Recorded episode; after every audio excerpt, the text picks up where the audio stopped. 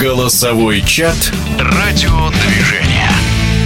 С приходом в футбольную жизнь технических средств, в частности ВАР, профессия футбольного судьи сильно изменилась. Об этом вместе со спортивным обозревателем Александром Владыкиным мы поговорили с арбитром ФИФА Алексеем Николаевым. К сожалению, стало истиной то, что арбитр теперь не может ошибаться. Но люди забывают о том, что видеоарбитрами тоже работают живые люди, у них тоже есть свой порой взгляд на то или иное единоборство. С приходом ВАР все поменялось, и сейчас, конечно, больше мы смотрим телевизионного футбола, назначаются телевизионные пенальти, которые порой вообще непонятны футболистам. Но по телевизору это пенальти, никуда не денешься, это веяние времени. На мой взгляд, э, раньше было интереснее. В плане того, что все-таки были ошибки и судейские, и игроков. Хочется, чтобы ВАР только улучшал свою работу и приносил пользу в тех моментах, которые действительно сложные для э, принятия решений. Кстати, стиль поведения игроков на футбольном поле изменился. Вот если раньше судья ошибся, преднамеренно или случайно, это другой вопрос. Но к нему были все претензии. А сейчас он фактически представители ВАР на футбольном поле. Ну, слушай, ну представители ВАР на футбольном поле, это, конечно, круто сказано. Первый раз э, слышу такое определение.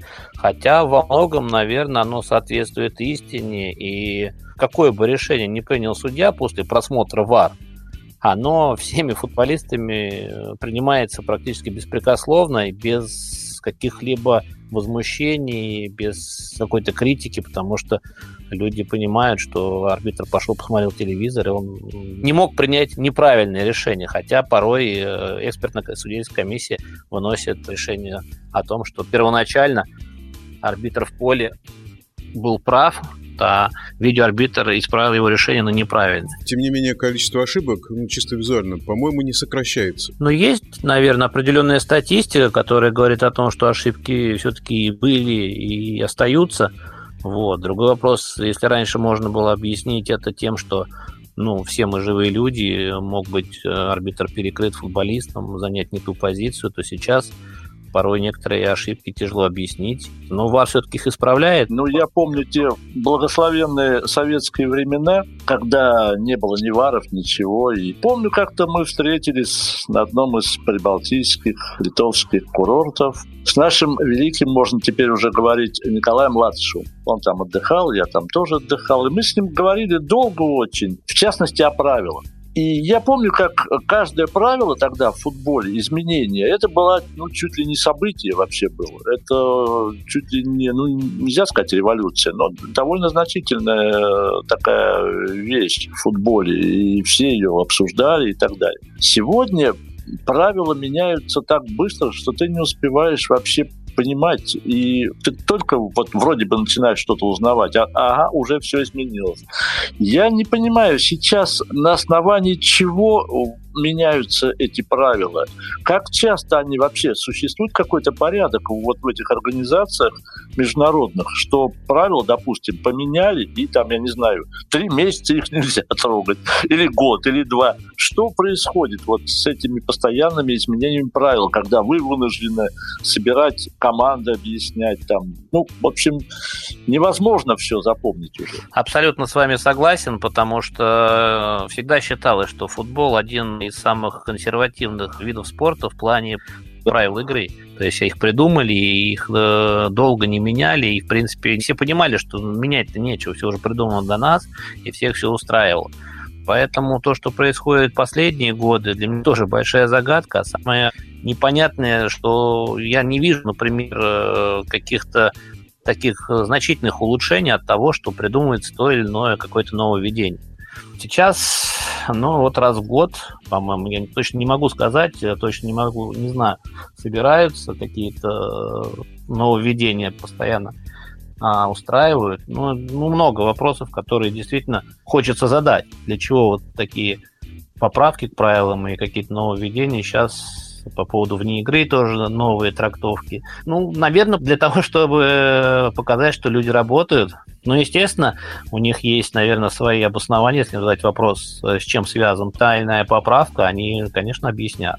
Что это во благо футбола. Но в чем-то они, наверное, правы, для этого они там работают. И тема еще одна важная, это единая трактовка правил. Вообще, насколько это реально воплощать единую трактовку правил? Все вопросы такие спорные возникают у специалистов, у футболистов, у журналистов, возникают тогда, когда похожих ситуациях, правильно ты сказал о том, что одинаковых не бывает, но бывают похожие ситуации, и вот все вопросы возникают, если в похожих ситуациях принимаются разные решения. И все вопросы как раз из-за этого. Поэтому прийти к единой трактовке, конечно, это э, идеально. Но хотя бы приблизиться к тому, чтобы вот именно была последовательность в решениях арбитров. Даже одного и того же арбитра в одной и той же игре или даже в разных играх. Вот бывают у нас моменты, когда мы смотрим один и тот же арбитр в похожей ситуации, в разных играх принимает разные решения, сразу возникают вопросы для обсуждения. Поэтому, конечно, единая трактовка, ее надо добиваться, к этому надо стремиться. Понятно, что это непросто, потому что все разные люди – у всех разное понимание футбола. Кто-то поиграл на высоком уровне, кто-то вообще футбол, э, ну, как бы так, э, играл в дворовый, скажем так.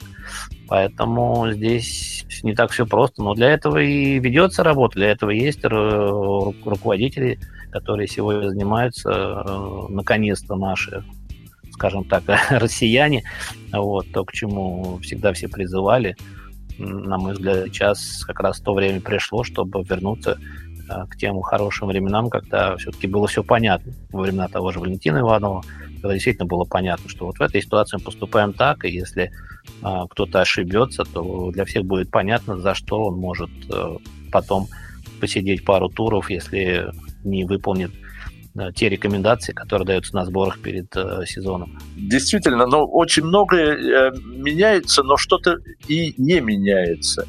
Э, еще и в советские времена, может, Алексей, вы помните, тоже были такие разговоры, что вот футболистам надо бы знать вообще правила, а, а то они не знают, начинают скандалить, а на самом деле... Вот относительно недавно «Спартак», как говорится, напросился да, на то, чтобы э, к нему приехали в гости представители судей судейского корпуса, провели э, разговоры и с игроками и так далее по правилам. Потом кто-то еще из наших клубов премьер-лиги, по-моему, такие встречи провел. Одну-две, не помню. Но дело не в этом. А вы не знаете вообще вот эти встречи, ну, допустим, с тем же «Спартаком», они имеют какую-то пользу для игроков? Насколько это им э, формально или, или что-то они выносят оттуда? Есть заинтересованность у них самих-то. Да, это действительно очень интересный вопрос, потому что мало кто об этом знает, но на самом деле такие встречи были всегда традиционными перед каждым сезоном. Просто такой афиши, как была встреча руководителей судейства с футбольным клубом «Спартак». Таких, конечно, ну, афиши не было, но раньше эти встречи всегда проводились. И сейчас тоже не только со «Спартаком», правильно вы сказали, с другими командами. А что касается, меняется ли команда или нет, э, могу сказать из своего опыта, потому что мне вот посчастливилось буквально год-два назад – также проводить такие же семинары с футболистами. То есть я тоже приезжал в команду ЦСКА, и э, вот из своего опыта могу сказать, что действительно очень большая заинтересованность и вопросы есть по каким-то конкретным матчам. Не могу сказать, вот как кто-то говорит, что у нас футболисты не знают правил. Не могу сказать этого. И опять же, для департамента судейства это не галочка, что мы вот прочитали лекцию в той или иной команде. Поэтому это абсолютно живая беседа и э, действительно много вопросов, которые ребята задают. Вот такое наблюдение в чемпионате России, не скажу за другие чемпионаты, очень мало арбитров главных, буквально по пальцам пересчитать. Это тенденция такая? Ну, я не знаю насчет тенденции, трудно сказать насчет тенденции. Конечно, в те союзные времена, когда вот мы начинали, во-первых, было очень много личностей. И сейчас вот правильно уже, опять же, вспомнили Николая Гавриловича Латышева, его последователей. Можно очень долго перечислять тех людей, которые э, действительно были на слуху. И была конкуренция, реальная конкуренция. И были времена, когда очень жестко, но поступали так. Э, и вот в то время, когда я судил, были времена, когда там за одну ошибку тебя могли отстранить на месяц, а за две ошибки практически до конца сезона. Это было безболезненно для команды судей в целом, потому что действительно было чуть ли не два состава на один тур. То есть, условно, из 8 игр, даже 3, наверное, 20-25 человек было в обоим. Что касается сейчас, во-первых, нет конкуренции, во-вторых, ее и не видно пока из ниш дивизиона, что кто-то может реально так вот усилить. Да, есть э, единицы, но этого мало. Этого мало, тем более, если учитывать, что у нас еще в туре работают видеоарбитры, они же как главные арбитры, они же и видеоарбитры, то, ну, представляешь, сколько нужно в идеале. А так, в принципе, Сергей Карасев, и, в общем-то, все, по большому счету. У нас, э, наверное, по пальцам одной руки можно пересчитать судей, которых можно безболезненно и не боясь поставить на э, матч, любой матч премьер-лиги. Вот это, конечно, большая проблема. В эфире был арбитр ФИФА Алексей Николаев и спортивные обозреватели Александр Владыкин и Александр Иванов. Голосовой чат «Радиодвижение».